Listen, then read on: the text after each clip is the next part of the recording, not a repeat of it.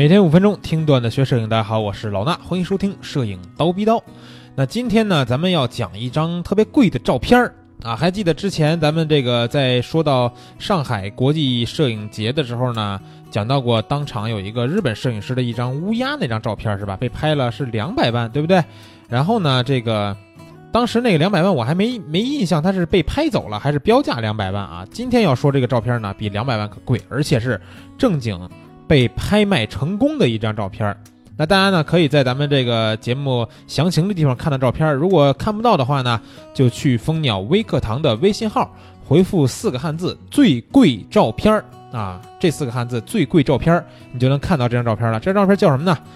特别著名的莱茵河二号啊，这么一个名字，诡异不诡异？莱茵河呢是个河，大家都知道对吧？二号什么意思呢？其实呢。这是一个系列作品，然后呢，这可能是这系列作品当中的第二张，所以叫莱茵河二号。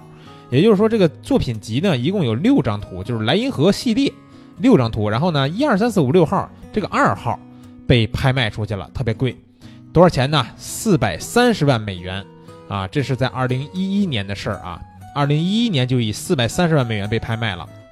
那这个照片的作者啊，是一个德国的摄影师，叫做。安德烈亚斯·古尔斯基啊，比较绕口啊，这名字咱不用记他这名字。呃，这个德国人呢，拍了这组作品之后呢，这个照片就是当时被拍卖完以后，就成了有史以来啊最贵的一张被拍卖的照片吧。然后这个莱茵河二号呢，其实原先是在这个德国科隆的一个叫斯普吕特马格尔斯美术馆啊，在这儿收藏着。然后后来呢，由一个匿名的德国收藏家给购买了。然后这个收藏家呢，就在二零一一年的十一月八号，把作品在纽约的这个佳士得啊，佳士得大家都知道是吧？著名的拍卖场所，然后拍卖中心嘛，然后把这个放在那儿拍卖。当时估价呀，这张照片估价是二百五到三百五十万美元。啊！结果以四百三十三万八千五百美元售出，呃，买家的身份呢还没有披露。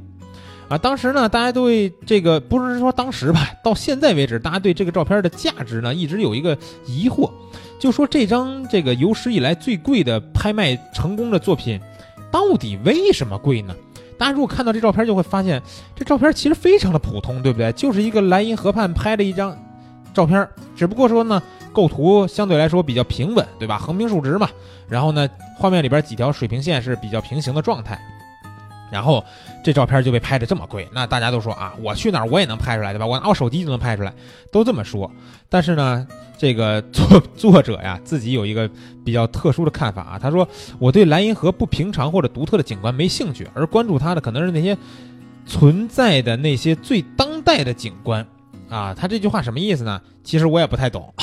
后来呢，这个加尔德这个拍卖行呢，当时对这个作品呢，这个高价也做了一个解释，说我们不希望人们看到这张照片就能猜到这是莱茵河的哪块区域。我希望观赏者啊可以欣赏这一张叫柏拉图式的水域。说白了呢，就是说你看这照片呢，知道是莱茵河，但是你猜不出来是哪儿，为什么呀？因为这个作者呢，通过后期的手段，把河对岸的一些路啊、小房子呀什么的道路这种都给 P 掉了，啊，就留下一张单纯的草地、河和天，然后没有什么太多的细节的一张照片。但是这张照片啊，呃，就是很多人没法理解嘛，为什么能卖这么夸张的价钱？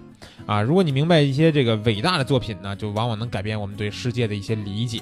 啊，这也是什么呀？叫艺术和工艺之间的分别，对不对？嗯，其实呢，相比来说啊，这个这张照片比起真正那些昂贵的艺术品啊，啊，几百万美元呢，还是一个很小的数目，对不对？但是呢，也有一些这个别的各方面的声音吧，就说这张照片呢，其实当时拍卖呀，也不是就值这么多钱啊，是他们一个洗钱的行为。但是我对于这个事件呢，也不是特别了解。总之，大家知道这张照片。啊，卖了四百三十万美元就可以了，而且这个摄影师不平常啊！这摄影师之前还有一张照片，应该是卖到了一百多万还是两百多万美元，拍的是一张超市里边的这个全景，然后也是横平竖直，好多货架这样的，就是看起来一张特别普通的照片，结果拍了好几万、好几百万美元。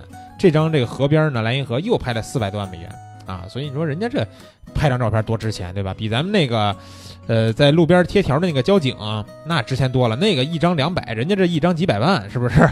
啊，行了，今天呢就给大家介绍一下这个莱茵河二号这张照片啊，为什么能成为世界上最贵的一张拍卖成功的照片？其实呢也没解释明白为什么，对吧？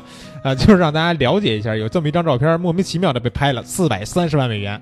好了，今天节目内容就是这些，明儿早上七点咱们不见不散。